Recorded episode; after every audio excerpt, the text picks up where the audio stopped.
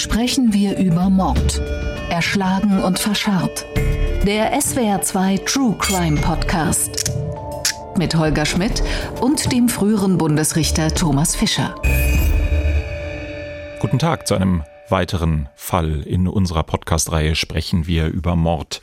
Ich begrüße ganz herzlich Thomas Fischer hier bei mir im Studio. Hallo, Herr Fischer. Hallo, Herr Schmidt. Und Herr Fischer, wir müssen unbedingt, bevor wir über den aktuellen Fall, der es in sich hat, noch etwas nachtragen, was unseren vergangenen Fall betrifft. Wir haben ja über den Mord am Titicacasee gesprochen und ich habe eine unfassbare Bildungslücke und das bei Ihnen festgestellt, als Sie nämlich meine Fragen bezüglich Tim und Struppi, der Comicreihe von Hergé, nicht beantworten konnte. Darf ich fragen, haben Sie danach gearbeitet? Ich muss zu meinem Bedauern erklären das Nein. Gut, dann müssen wir jetzt prozessual Folgendes machen. Ich ordne hiermit ein Selbstleseverfahren an, Paragraph 249 Absatz 2 Strafprozessordnung. Ich habe Ihnen hier Band 14 der Comicreihe Tim und Struppi und zwar der Sonnentempel mitgebracht. Wie viel Zeit benötigen Sie, den Inhalt zur Kenntnis zu nehmen?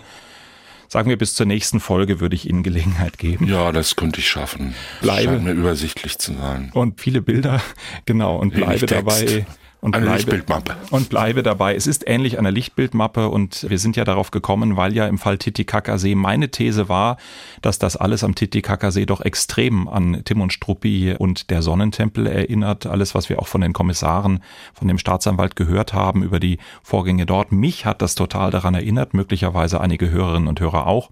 Also lassen Sie uns bitte auf den Sonnentempel zurückkommen. Dieser Folge von Tim und Struppi ist ja eine Doppelfolge. Ich muss noch mal ganz kurz alle strapazieren, die vielleicht mit Tim und Struppi nicht so viel anfangen können. Ich glaube trotzdem, dass das wirklich schöne Geschichten sind. Und in dem ersten Band davor, der diese Geschichte des Sonnentempels schon herleitet, da geht es um sieben Kristallkugeln, die ganz mystische Kräfte haben. Professor Bienlein wird entführt. Und auch im Sonnentempel geht es am Ende dann um eine Prophezeiung, ein Zeitungsausschnitt, rettet Tim das Leben. Sie werden das alles noch lesen, Herr Fischer. Aber die Frage für mich ist, können denn Prophezeiungen in Kriminalfällen tatsächlich etwas bewirken? Haben wir übersinnliche Momente? Ähnlich wie im Fall Titicacasee geht es heute noch dazu darum, dass zwei Personen mit stumpfer Gewalt getötet werden. Hören wir kurz rein. Unser heutiger Fall lautet der Fall Wer erschlagen und verscharrt. Mai 2002. Kurz vor ihrem Geburtstag verschwindet die 41-jährige Gabriele Hutter zusammen mit ihrer elfjährigen Tochter spurlos.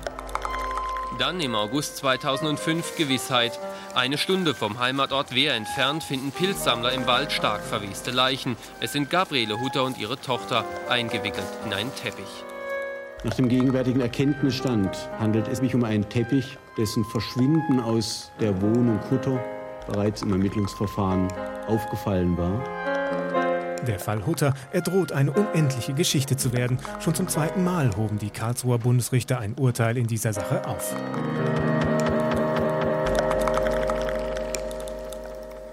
Unser ARD-Rechtsexperte Frank Bräutigam hat gerade im letzten O-Ton von einer schier unendlichen Geschichte gesprochen im Fall Wehr. Immer wieder sind Schwurgerichtskammern damit beschäftigt gewesen, dreimal insgesamt, zweimal, weil der Fall beim Bundesgerichtshof es geht um die Tötung einer Frau und deren Tochter. Es geht um einen Indizienprozess, weil der letztlich verurteilte Täter immer geleugnet hat, etwas mit dem Fall zu tun zu haben und weil bis heute einfach auch noch sehr viele Fragen offen sind. Isabel Demey fasst uns den Fall Wer noch einmal zusammen. Im Mai 2002 meldet Reinhold H. seine Frau Gabriele und seine elf Jahre alte Tochter Jacqueline als vermisst.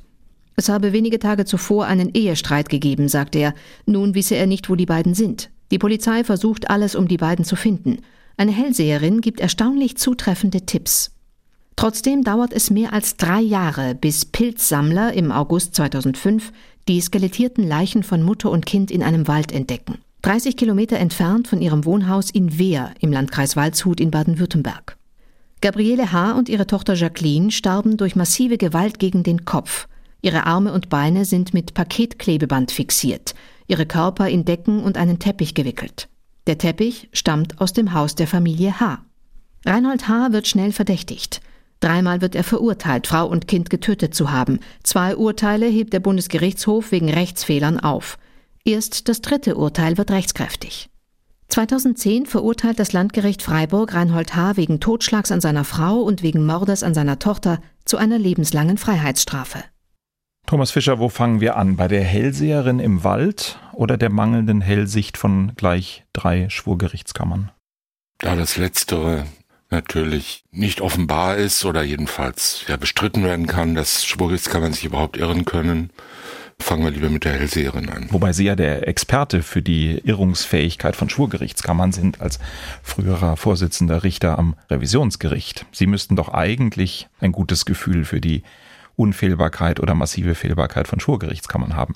Ja, aber das habe ich schon alles vergessen.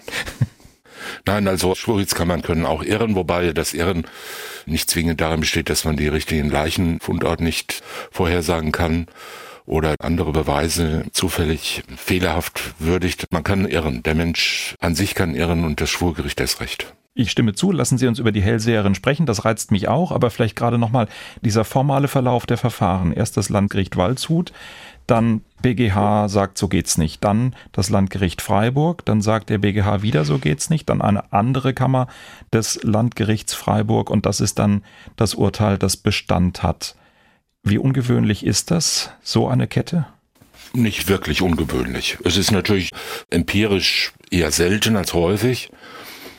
Aber dass eine Sache zweimal verhandelt wird, also einmal aufgehoben, zweimal als Rückläufer dann nochmal zum BGH kommt, das ist relativ häufig. Dreimal kommt vor.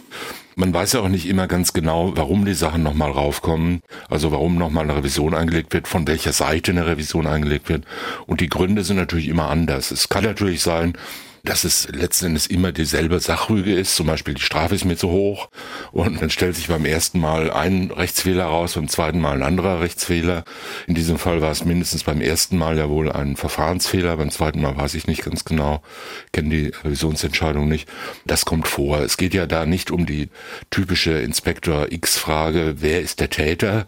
Und da deutet man dann auf den einen und dann sagt der BGH, nee, der war's doch nicht. So läuft's ja nicht. Der BGH hat ja eine andere Funktion andere Aufgaben und Aufhebungen durch das Revisionsgericht erfolgen ja nicht, weil irgendwelche Beweise anders hätten gewürdigt werden können oder sollen, sondern in der Regel wegen ihrem Verfahrensfehler, Verwertung einer nicht verwertbaren Aussage. Beim zweiten Mal war vielleicht ein Schöffer eingeschlafen oder ein Lichtbild wurde in Augenschein genommen, ohne dass der Verteidiger dabei war oder irgend solches Zeug kann da passieren. Oder es war halt ein sachlich-rechtlicher Fehler aus verschiedensten Gründen und dann wird halt zweimal aufgehoben. Die Sache kommt zwar vermutlich zum selben Senat, aber nicht unbedingt in derselben Besetzung. Die kommt nach einem Jahr zurück, da kann der halbe BGH-Senat neu besetzt sein, der wird behandelt wie jeder andere Fall auch. Das ist eine ganz normale Revision und da wird auch das alte Urteil in der Regel überhaupt nicht mehr gelesen, sondern da liest man das neue angefochtene Urteil.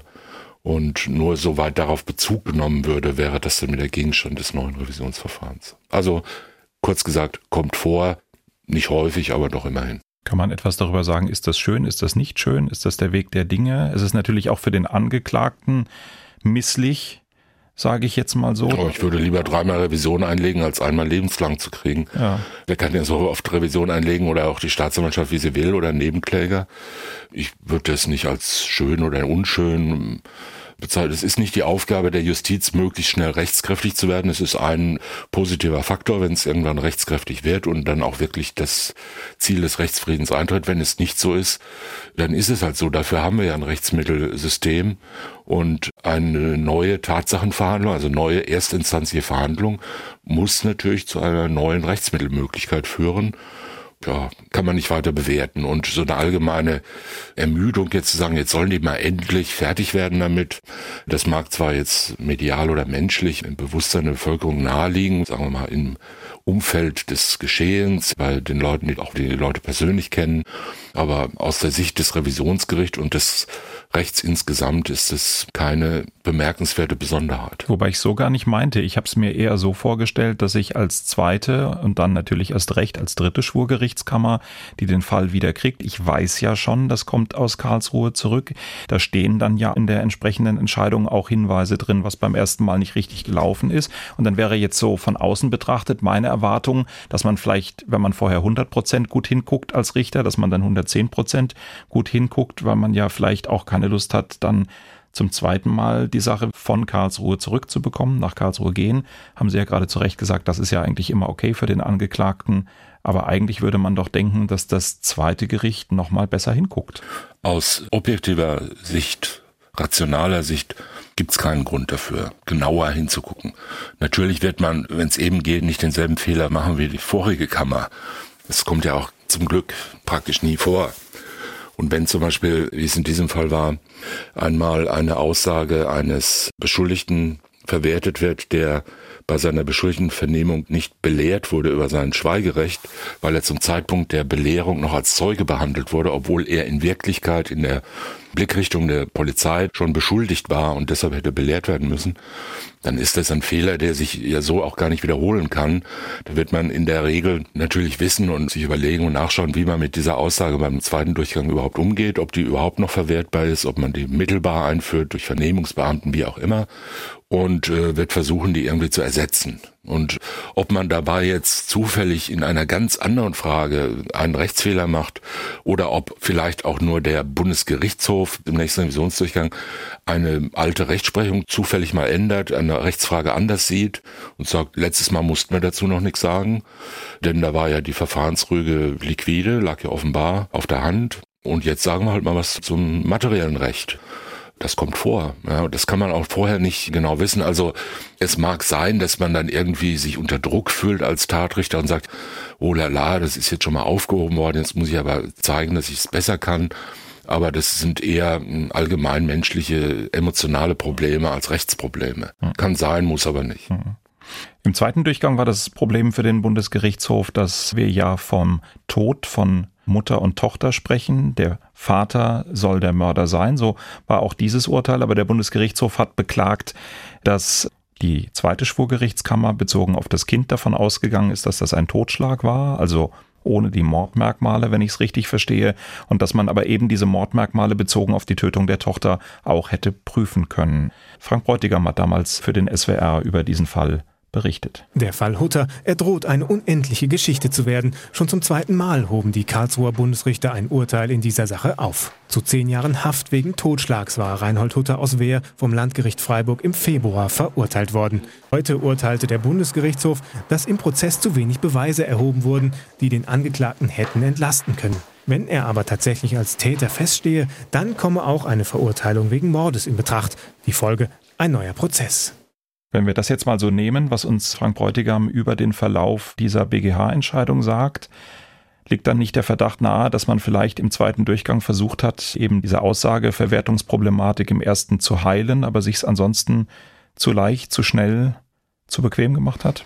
Das kann man ohne das tatrichterliche Urteil jetzt im zweiten Prozess gelesen haben. Und ich habe es jedenfalls nicht gelesen, ich kenne es nicht. Das kann man nicht wirklich sagen. Wir haben ja gerade gehört, es waren offenbar zwei materiell rechtliche Fehler, die da bemängelt wurden. Also sachlich rechtliche Fehler bei der Beweiswürdigung zwar in unterschiedlichen Richtungen. Das ist auch etwas, was häufig vorkommt, dass gesagt wird, da ist eine Lücke in der Beweiswürdigung, eine Lücke in der Beweiserhebung. Es hätte sich aufdrängen müssen, noch mehr heranzuziehen oder es ist eine Darlegungsmangel. Das kann ja auch sein, dass das Gericht zwar alles richtig gemacht hat, aber dann in der Darstellung im schriftlichen Urteil sich Lücken auftun, die aus der Sicht des Revisionsgerichts, das ja nicht dabei war und auch nicht in die Akten und in die Zeugenvernehmungsprotokolle reinschauen kann, sondern nur die schriftlichen Urteilsgründe hat, aus dieser Sicht nicht plausibel zwingend sich auffüllen lässt, sondern dass man sagt, wie kommen die dazu? Ja?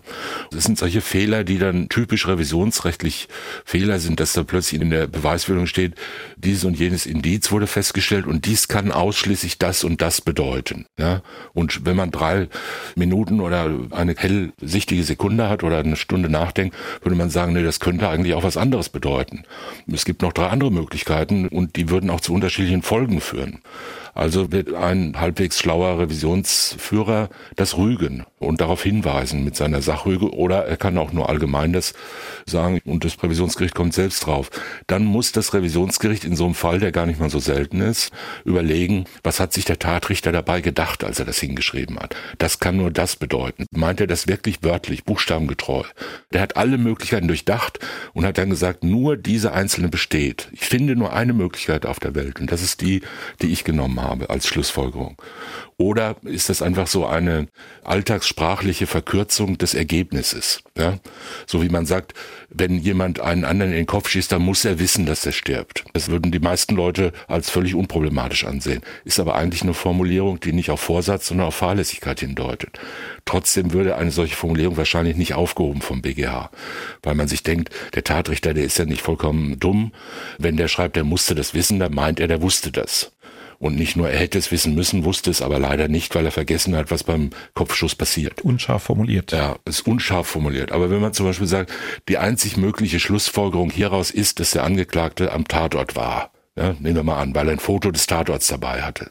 Dann wird man sagen, das ist falsch. Das ist nicht die einzige Möglichkeit. Ne? Der kann das Foto woanders her haben, vorher gehabt haben oder nachher gemacht haben. Also, tausend Möglichkeiten hätte man ihn fragen können ein Satz hätte genügt und es wäre richtig gewesen. Ne? Hätte man sagen können, die anderen Möglichkeiten haben wir gesehen, haben sie aber aus Gründen eins, zwei, drei verworfen.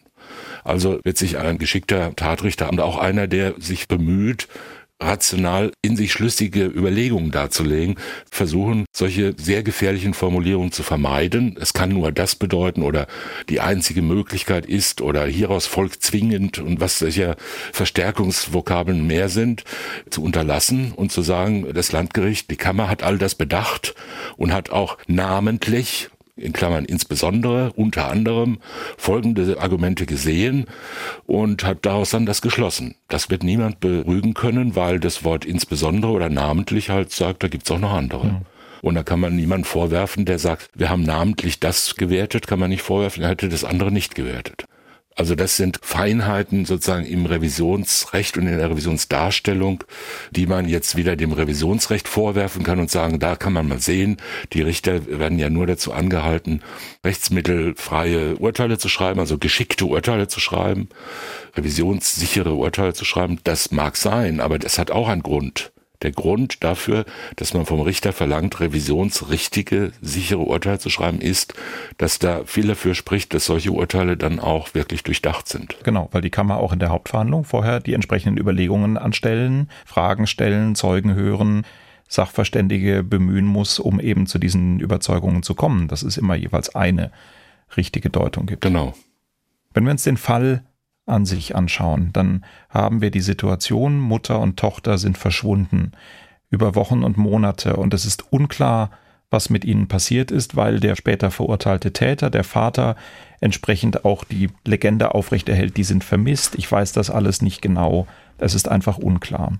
Und dann werden Stück für Stück ab etwa März 2003 Hinweise auf das Schicksal von Mutter und Tochter gefunden. Auch in Bereichen rund um den Ort Wehr, in denen die Polizei vorher schon nach den beiden gesucht hat. Und dann kommt es zu dieser ganz spannenden Situation, eigentlich völlig skurrilen Situation, dass erst einmal und dann im Verlauf aber ein weiteres Mal eine Hellseherin die Bühne betritt, Prognosen darüber abgibt, wo man denn möglicherweise Hinweise auf den Verbleib dieser beiden Menschen finden könnte und Recht behält. Sie sitzen stabil auf ihrem Stuhl, Thomas Fischer, Sie lächeln ein bisschen. Ähm, es ist skurril aber, oder?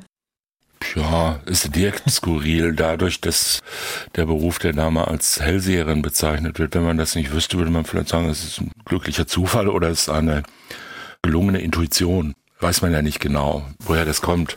Jeder, der mal zum Beispiel Zeuge war wie ein wirklich guter Tischzauberer, mitten an einem äh, Tisch, an dem acht Personen sitzen, unter ununterbrochener Beobachtung dieser acht Personen unglaubliche Dinge vorführt und am Ende dann vollkommen überraschend plötzlich die Führerscheine von vier Personen aus der Tasche zieht, die er in dieser Zwischenzeit entwendet hat oder irgendwelche Daten rausgekriegt hat oder angeschaut hat oder in die Brieftasche eines am Tisch sitzenden einen Zettel gesteckt hat, auf dem drauf steht herzlichen Glückwunsch oder ähnliches, der wird wissen, dass es Menschen gibt, die eine ganz erstaunliche und auch trainierbare Intuition für die Aufmerksamkeiten, psychologischen Mechanismen und Täuschungsmöglichkeiten und andere Dinge von ihnen fremden Menschen haben. Es gibt Leute, die können durch extrem genaue intuitiv unterstützte Beobachtung außerordentlich viel rauskriegen über einen Menschen, mit dem sie nur kurz sprechen Das ist eine hohe Begabung, hat aber auch was natürlich mit Übung und mit Fachwissen zu tun.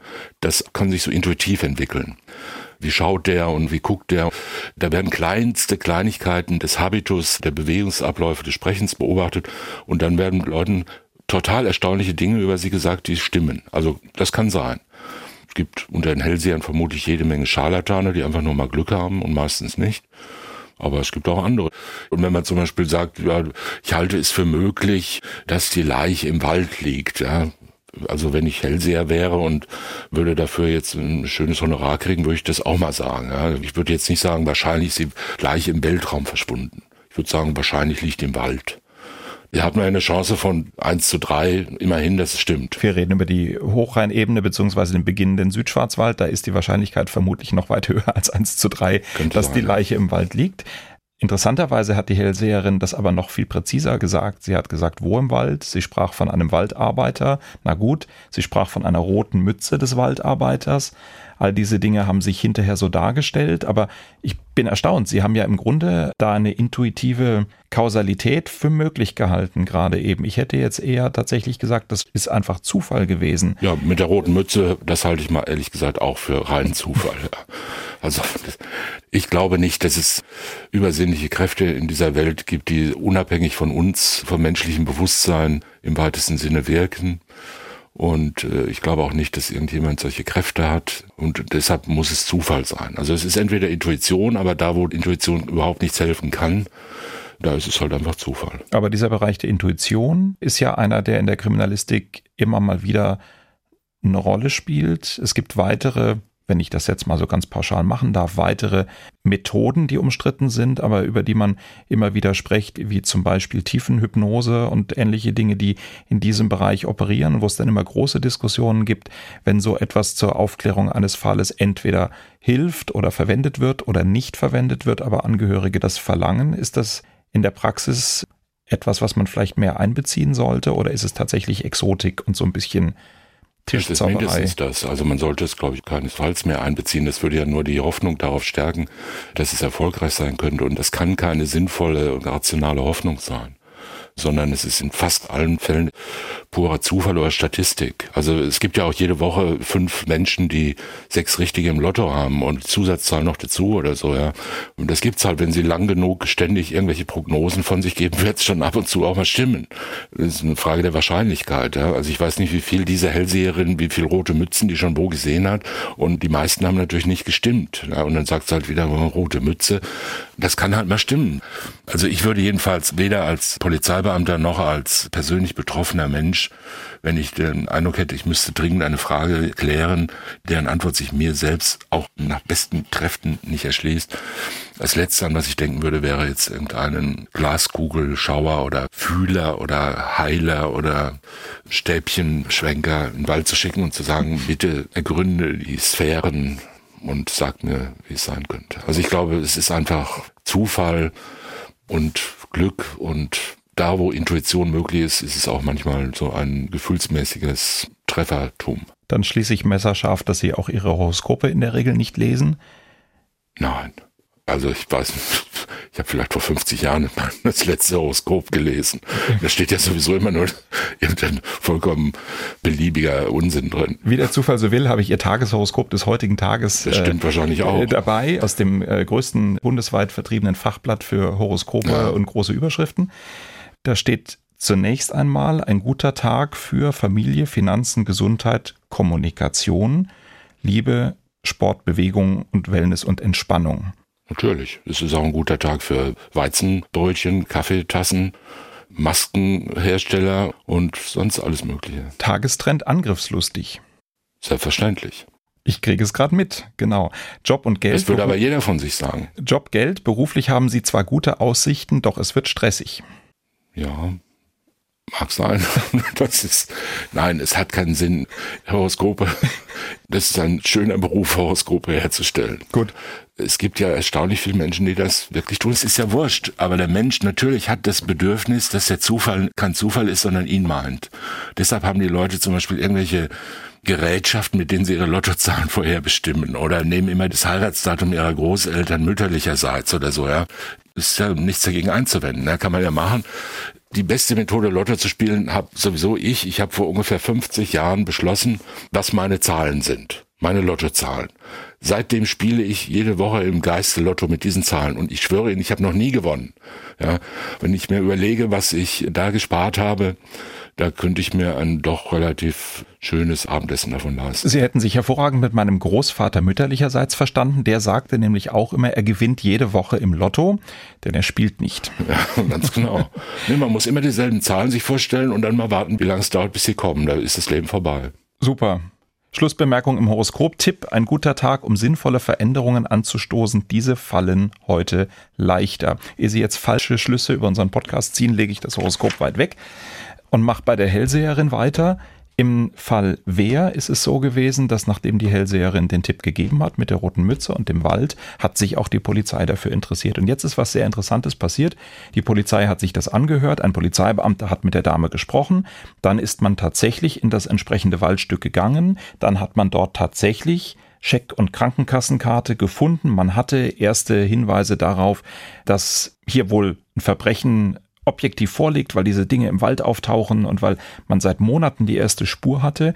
Und jetzt geht der Polizeibeamte hin, ändert die Akten, fälscht, muss man sagen, die Akten, ändert den Vermerk, weil er nicht möchte, dass herauskommt, dass er mit dieser Hellseherin gesprochen hat. Obwohl das ja alles richtig war, können wir nur mutmaßen, aber mutmaßlich, weil das jetzt irgendwie sowas wie peinlich oder anrüchig war, dass man sich auf diese Hinweisgeberin eingelassen hat. Erstaunlich, oder? Erstaunlich finde ich es eher nicht. Also jeder nimmt ja seine Intuitionen auch irgendwo her, die kommen ja aus ihm selbst und äh, das Selbst das besteht natürlich aus vielerlei Einflüssen, Hinweisen, Geschichten und Strukturen. Manche davon sind naheliegend, manche sind unbedenklich und manche möchte man vermutlich öffentlich nicht preisgeben. Jeder von uns hat Ideen, über deren Urquellen er vermutlich mit anderen Menschen öffentlich nicht sprechen würde. Das ist so. Und wenn einer sagt, ich habe eine rothaarige Hexe mit blauer Mütze äh, gefragt und die ist dann in ihre Besenkammer gegangen, hat Palmenwedel geschwungen und kam dann heraus, Rauch umschwadelt und hat mir dann gesagt, such eine rote Mütze im Wald von sowieso viel. Dann würde ich das möglicherweise auch nicht sagen, wenn ich Kriminalhauptkommissar wäre, sondern würde sagen, ich habe mir mal gedacht, da könnte man ja auch mal suchen. Also das macht ja auch nichts aus. Ist ja egal, woher er das weiß. Hauptsache er hat es gefunden. Stimme ich total zu, aber dann würde ich doch genau über diese Besenkammer-Episode keinen Aktenvermerk schreiben. Es war wohl weit weniger dramatisch, aber es war eine ganz normale Zeugenvernehmung. Mhm. Aber er schreibt den Vermerk, ich habe mit ihr geredet und die sagt da und da im Wald. Und jetzt ist ja für mich eigentlich naheliegend, hätte man dort nichts gefunden, wäre das Ding so in den Akten geblieben. Jetzt hat man was gefunden, was eigentlich positiv ist, da kriegt er einen Schreck. Ja, kann sein. Ich kann mich jetzt in diesen Beamten ehrlich gesagt nicht mehr so vollkommen reinversetzen. es ist denkbar, dass ihm das peinlich war. Also ich kann jetzt keinen schweren Fehler entdecken darin, dass er das gemacht hat. Er hat ja nichts Illegales getan. Man darf ja Hellseher und Hellseherinnen, Zauberer und Hexenmeister fragen, wie man will. Und man kann auch Schlüsse daraus ziehen, solange man nichts Illegales macht. Und so jemand zur Frage oder sich auf übersinnliche Kräfte zu berufen, das tun ja viele. Manche gehen irgendwo hin und beten und machen sonst was oder flehen den Segen des Himmels auf sich herab. Und das klappt dann auch. Und das kann man dann sagen, das hat mir der Heilige Geist verraten oder ich habe das geträumt oder es wurde mir eingegeben von irgendeinem übersinnlichen Wesen. Und das ist ja auch in Ordnung. Da muss man nichts gegen einwenden. Und wenn der das nicht offenbaren will, dann sollte er natürlich keine Akten fälschen das bringt ihn dann wirklichen Schwierigkeiten. Ehrlichkeit ja, ist das Grundprinzip der guten Ermittlung, sag ich jetzt mal von außen wieder. Das ist schon klar. Von hohem Throne. So ist es. Aber jeder weiß, es gibt Umstände, wo man dann denkt, ist ja dann auch egal, muss ja jetzt keiner wissen, wo ich da gerade hergekommen bin, als ich zufällig das Verbrechen beobachtete. Da sagt er halt, ich kam gerade von einer Sitzung meines Gesprächskreises. Obwohl man diese Festivität vielleicht auch anders hätte ausdrücken können. Da schreibt er halt was Falsches hin. Hm. Aber trotzdem, wenn es stimmt, was er dann beobachtet hat, ist ja gut. Im weiteren Verlauf, wir haben im Augenblick ja nur erste Hinweise, also Gegenstände quasi von den Vermissten. Im weiteren Verlauf finden sich dann die skelettierten Leichen im Wald. Arme und Beine sind mit Paketklebeband fixiert. Die Leichen sind in einen Teppich eingewickelt, der, und das hatten die Ermittler schon festgestellt, in der Wohnung der Familie verschwunden war rund um die Tat. Alles ganz klare Belastungsindizien für den Vater und schon wieder ist diese Hellseherin im Spiel. Jetzt wird der Zufall zumindest deutlich größer, wenn wir weiterhin nicht an die Vorsehung glauben. Ja, und was hat die Hellseherin in dem zweiten Fall dann? Auch wieder den Hinweis darauf, wo man das findet. Jetzt können Sie wieder sagen, ja klar, Wald. Die Wahrscheinlichkeit hatten wir im Schwarzwald schon. Nee, aber es ist relativ konkret tatsächlich wieder die Stelle gewesen. Da muss die intuitive Begabung doch erheblich ausgeprägt sein. Ja, oder sie kannte sich da aus. Oder am Ende hat sie was mit der Sache zu tun. Ja, das wollte ich jetzt nicht so genau sagen. Wollte ich jetzt nicht andeuten. Aber auch das ist ja nicht vollständig auszuschließen. Und wenn mir jemand ganz genau sagen würde, ich glaube, ich habe heute Nacht geträumt, wo die Leiche ist, dann geht man dahin und da liegt dann die Leiche, dann würde ich als erstes mal diese Person als Beschuldigte eintragen. Und nicht sagen, oh, herzlichen Glückwunsch zu ihrer hellseherischen Fähigkeit. Hm. Aber das ist ja offenbar in diesem Fall nicht naheliegend gewesen. Ich habe keinen Zweifel, dass es stimmt. Es war sehr naheliegend, dass das der Vater war, auch wenn, darüber haben wir am Anfang gesprochen, der juristische Weg dahin kompliziert war. Zunächst hatte man ihn schon als Beschuldigten geführt, ihm das aber nicht gesagt. Das ist ja dieser Moment, den wir aus dem Tatort aus dem Krimi gut kennen, dass man dann eben hinkommt und mit ernstem Blick erklärt, Sie sind jetzt unser Beschuldigter. Das ist ja aber auch in der praktischen Ermittlung ein ganz zentraler Augenblick, bei dem alles richtig laufen muss, oder? Ja, und im Tatortfilm ist ja eigentlich nicht die übliche Szene, dass man dann mit ernstem Blick sagt, Sie sind jetzt der Beschuldigte, sondern der bis um 21.45 Uhr erfolgreiche Kommissar muss ja eigentlich in dem Moment, wo er den Tatverdacht so richtig konkret hat, muss er sagen, reine Routine, kommen Sie morgen aufs Präsidium. Ich habe noch ein paar Fragen. Oder er kommt nachts nochmal zurück und sagt, ich habe noch was vergessen, wie Columbo. Ich habe meinen Zigarettenetui vergessen oder meinen Mantel. Und bei der Gelegenheit überrascht er dann den Mörder, gerade wie er am Schreibtisch sitzt und ein Geständnis schreibt oder mit seinem Anwalt telefoniert und dem das am Telefon berichtet. Also Spaß beiseite. Das ist ein ganz zentraler Moment der Ermittlung, oder? Ja, natürlich. Das ist der zentrale Moment der Ermittlung. Und es ist ein Moment, der, weil er so zentral ist, auch sehr häufig umstritten ist oder umstritten wird. Ein Polizeibeamter in der Situation des ersten Zugriffs beispielsweise muss genau das, und da wird er auch ausgebildet, und das ist ihm auch klar, oder ihr, muss natürlich wissen, wann ein Zeuge zum Beschuldigten wird, weil von da an sich die Sachen ändern. Von da an ist halt ein Ermittlungsverfahren und der Beschuldigte ist eine Person, die in der Strafprozessordnung sehr häufig vorkommt. Und das bedeutet nicht nur, das ist irgendein Name, den man irgendjemandem mal so gibt, sondern das ist ein prozessualer Terminus technicus, der dann bedeutet, dass der bestimmte Rechte hat. Darum geht's ja immer. Es geht ja nicht darum, mit beliebigen Mitteln, Hauptsache irgendwie der Fall wird gelöst und der Mörder wird überführt oder der Kommissar ist glücklich, sondern es geht ja darum, dass der Staat loszieht mit schwer bewaffneten Leuten und einer Menge Möglichkeiten und gegen seine Bürger ermittelt, weil die möglicherweise was mit einer Straftat zu tun haben. Und da muss er natürlich sagen, wo ist der Moment, wo der einzelne Bürger, der damit irgendwie in Zusammenhang kommt und der irgendwie in den Kreis dieser Ermittlung oder Vorermittlung kommt, in welchem Moment wird der Bürger vom Zeugen, von einem Unbeteiligten, von einem zufälligen Passanten zum möglichen Beschuldigten? Weil von dem Moment an hat er die Rechte, die ihm das Grundgesetz und die Menschenrechtskonvention gewähren und so ist er dann auch zu behandeln. Das kommt relativ häufig vor, beispielsweise bei irgendeiner Schlägerei in einer Kneipe. Ja. Jemand ruft an und sagt, da prügeln sich fünf Leute auf der Straße oder im Hinterhof. Da fährt die Streife hin und sorgt erstmal für Ruhe ne, und sagt, stopp hier, was ist hier überhaupt los? Ne? Und dann liegt einer da und stöhnt und blutet und da fragt die Polizei erstmal so rum. Waren Sie dabei? Wie lange sind Sie schon hier? Was machen Sie hier? Die werden ja nicht alle erstmal als allererstes Mal jetzt im Ermittlungsrichter vorgeführt, ohne dass man vorher mit ihnen gesprochen hat oder gleich alle festgenommen und in Handschellen abgeführt, sondern wird erstmal geschaut, wer ist denn jetzt hier nur Zuschauer, wer ist nur zufällig da, wer könnte was mit der Sache zu tun haben. Also fragt man mal so. Und in dem Moment dann wird irgendwann dieser Punkt eintreten, wo man sagt, ja, jetzt frage ich nicht mehr nur einfach mal so, um mir die Lage zu erklären. Zum Beispiel, dass man sagt, haben Sie das gesehen? Und dann sagt einer ja. Und schon die nächste Frage zum Beispiel, was haben Sie denn gemacht? Ja, also die klassischen Fragen, die sind ja schon hart an der Grenze. Da wird ja schon eine Vorauswahl getroffen zwischen Leuten, die alle mal zunächst mal leicht verdächtig sind, was damit zu tun haben zu können, und dann Leuten, die man ernsthaft beschuldigt, beteiligt zu sein. Das kommt häufig vor, wird dann auch im Verfahren häufig gerügt. Jemand ist zu spät belehrt worden liegt ja auch nahe, solange die Polizei beispielsweise in einer aufgeregten Situation noch, sagen wir mal, spontane Aussagen kriegen kann und äh, den Leuten zum Beispiel den Eindruck vermittelt, wenn ich hier nur jetzt halbwegs geschickt lüge, dann kann ich wieder nach Hause gehen, liegt natürlich auch aus der Sicht eines erfahrenen Polizeibeamten nicht ganz fern, erstmal das mit den formellen Belehrungen über die Rechte erstmal ein bisschen zurückzustellen. Die einfach mal reden zu lassen, Einfach mal gucken, was man so kriegt. quatschen lassen. Ne? Ja.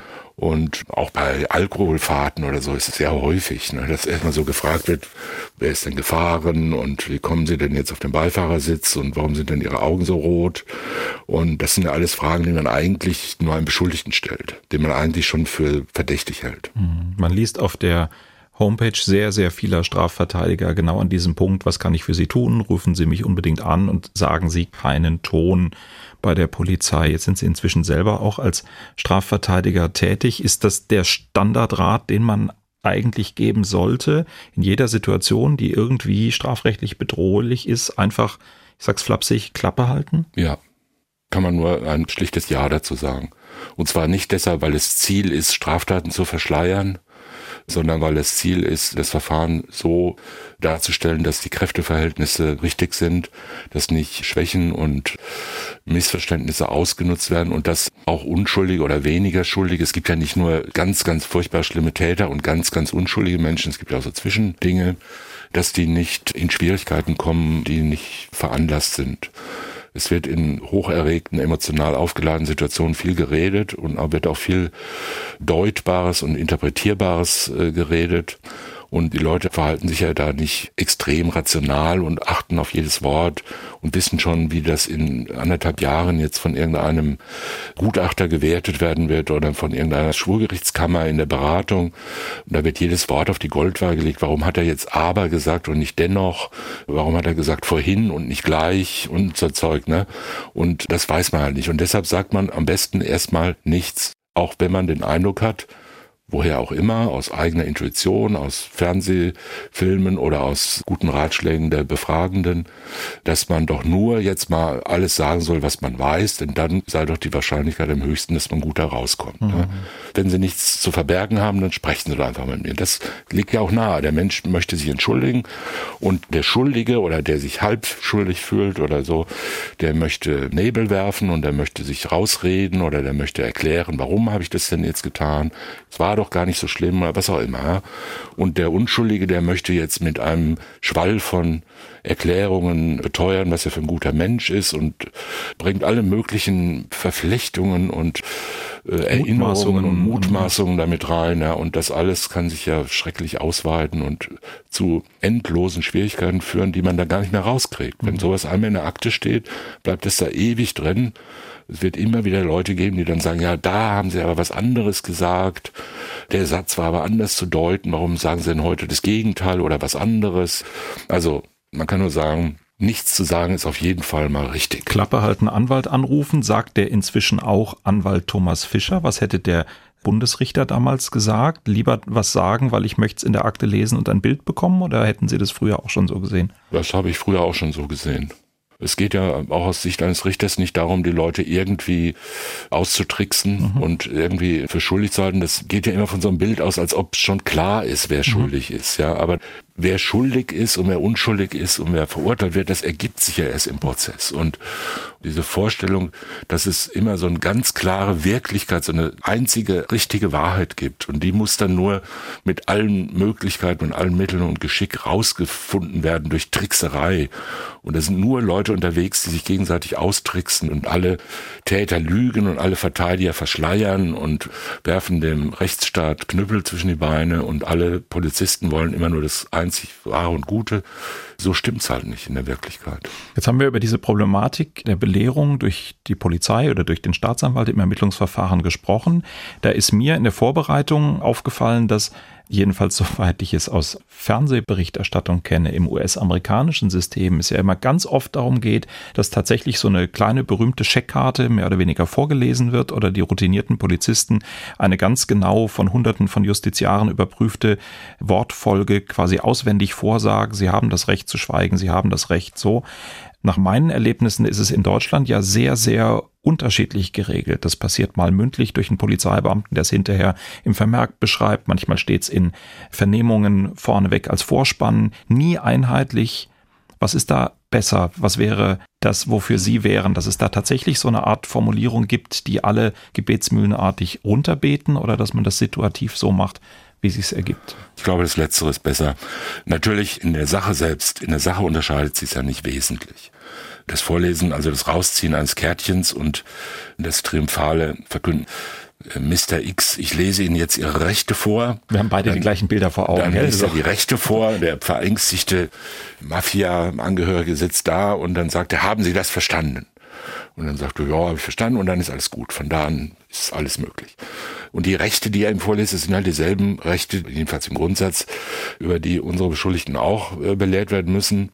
Nur wird man sagen, auch in dem glücklichen Amerika wird ja nicht jeder, dem man jetzt diese Rechte da vorliest, in der Situation, in der man sie ihm vorliest, dem mit voller Aufmerksamkeit und tiefer intellektueller Zuwendung folgen. Ja. Und wenn man dem sagt, haben Sie es verstanden, dann wird er wahrscheinlich auch sagen, habe ich es verstanden, selbst wenn er kein Wort verstanden hat. Und ich warte immer mal auf den Krimi, in dem dann einer sagt Nein, was dann diese Sergeants machen würden. Aber die sagen ja immer Ja. Und natürlich ist es im Grundsatz besser, wenn man es situativ angepasst macht. Ein, sagen wir mal, stark angetrunkener Mensch mit schlechten Deutschkenntnissen in hoher Erregung wird wahrscheinlich eine andere Belehrung brauchen als ein Jurastudent kurz vor dem zweiten Staatsexamen. Naja, doch meistens schon. Und deshalb sollte man das eben anpassen. Natürlich gibt ein gewisses Maß an Wahrscheinlichkeit, dass so hohe Formalisierungen dann auch nützlich sind. Es ist einfach so ein, so ein unumstritten, ja, so, ein, so ein abzuhakender. Punkt und da weiß auch jeder, das muss ich vorlesen, darf auch nichts vergessen. Ja, das ist eine Frage der Ausbildung von Polizeibeamten. Ich weiß nicht, ob die bei der Los Angeles Police Department genauso Fachhochschul gereift sind wie unsere Polizisten. Ich glaube nicht in jedem Fall. Ja, ich denke, es ist das gleiche System, dass auch dort diejenigen, die sich weiter qualifizieren, auf entsprechende Seminare auch beim FBI nach Quantico gehen. Übrigens ja ein Ausbildungsgang, in dem auch deutsche Polizeibeamte ja. immer mal wieder hingehen können. Mhm. Weniger, aber ja. Ja, also man kann es so machen, hat was Rituelles, man vergisst wahrscheinlich weniger. Mir sind aber auch nicht viele Fälle bekannt, in denen belehrt wird und dann aber über eine Kleinigkeit nicht belehrt wird. Hier in unserem Fall war es so, er ist nicht rechtzeitig belehrt worden darüber, dass er als Beschuldigter geführt wurde. Das hat zur Aufhebung des ersten Urteils gegen ihn geführt. Interessanterweise hat er aber nie irgendetwas zu den Vorwürfen gegen ihn gesagt. Also dieser Belehrungsfehler, der das erste Schwurgerichtsurteil gegen ihn hat obsolet werden lassen, hat nicht dazu geführt, dass man jetzt in der Erkenntnis weiter gewesen wäre, wie es im Fall geht. Trotzdem schlägt's durch. Kann sein. Das würde wahrscheinlich nur dann sich nicht auswirken, wenn er gesagt hätte, ich sage gar nichts. Aber schon ab dem Moment, ab dem er überhaupt irgendetwas sagt. Heute ist Donnerstag. Ja, also ja. heute ist Donnerstag, ist sehr nah an, ich sage gar nichts, würde ich mal sagen. Aber schon, wenn er sagt, ich war doch gar nicht da, ich war doch in Urlaub, das wäre eine klare mhm. Aussage zur Sache. Oder ich weiß davon gar nichts. Das ist natürlich auch, ich weiß von den Vorwürfen, die sie da gegen mich erheben, nichts. Ich habe damit nichts zu tun. Das ist ja auch schon eine Aussage. Also da ist man wohl relativ großzügig, was das betrifft. Also dann könnte man sagen, das kann überhaupt nicht darauf beruhen, dass jemand einfach falsch belehrt wird, dann aber sich so verhält, als ob er richtig belehrt worden wäre, indem er schweigt. Aber in allen anderen Fällen schlägt es durch. Denn auch die Teileinlassung, wenn jemand nur sagt, ich habe damit nichts zu tun, ansonsten sage ich aber nichts. Das ist ja schon was. Ein bisschen ist es ja schon. Das ist ein Bestreiten nämlich. Ja? Oder ich war gar nicht da und ich weiß davon nichts. Oder ich habe erst gestern davon erfahren. Oder was immer man da sagen könnte. Schon eine Teileinlassung und solche Teileinlassungen dürfen verwertet werden. Zum Beispiel. Ja? Und aus denen kann man ja auch was schließen.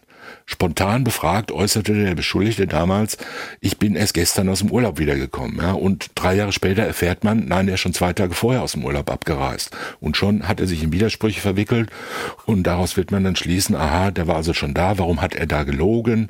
Das kann kein Zufall sein, er hatte was zu verbergen und schon ist man wieder irgendeinem Indiz auf der Spur. Also insoweit soll man das sehr streng handhaben. Zu diesem Fall hätte ich noch die Bemerkung, aber die würde ich eigentlich gerne auf einen künftigen Fall verschieben, wo das nämlich auch der Fall ist, dass ja dann die Leichen tatsächlich im Wald durch Pilzsammler gefunden worden sind. Und ich glaube fast, wir müssten mal eine eigene Pilzsammlerfolge machen. Ist jetzt vielleicht nicht so ganz furchtbar verwunderlich, dass Leichen im Wald durch Menschen, die einen anderen Grund haben, in den Wald zu gehen, gefunden werden. Aber mir ist schon aufgefallen, dass Pilzsammler wirklich prädestinierte Menschen dafür sind, Leichen im Wald zu finden. Das war in diesem Fall so. Das ist in einem Fall, den wir in zwei oder drei Folgen behandeln werden. Ich würde sagen, da vertiefen wir das dann mal. Es ist bei der Entdeckung großartiger Erddepots der Roten Armee-Fraktion so gewesen. Da war jahrzehntelang umstritten, ob es die Pilzsammler überhaupt gibt. Also ich glaube, die Figur des Pilzsammlers ist kriminalistisch interessant. Ja, die Figur, sagen wir, des Pilzes liegt der Figur des Tatobjekts oder des zu versteckenden Objekts auch relativ nahe. Also man würde wahrscheinlich weder Leichen noch Waffendepots jetzt in felsigem Untergrund vergraben, sondern in lockerer Erde im Wald und das ist zufällig auch der Ort, wo gerne Pilze wachsen. Pilzsammler unterwegs sind. Wir haben erste Spuren zur Aufklärung des Pilzsammler-Paradoxons gefunden, beenden aber an dieser Stelle diese Folge. Ich sage ganz herzlichen Dank an Georg Brandl und Alexander Kote auf der anderen Seite der Scheibe, außerdem an Walter Filz, Sonja Hase, Wilm Hüffer, Marie-Claire Schneider und ich danke allen, die geholfen haben, auch wenn ihr Arbeitgeber und die Mandantschaft wahrscheinlich dagegen gewesen wäre, wenn sie es denn wüssten. Auf Wiederhören sagt Holger Schmidt. Sprechen wir über Mord. Sie hörten einen Podcast von SWR2. Das komplette Podcast-Angebot auf swr2.de. SWR2 Kultur neu entdecken.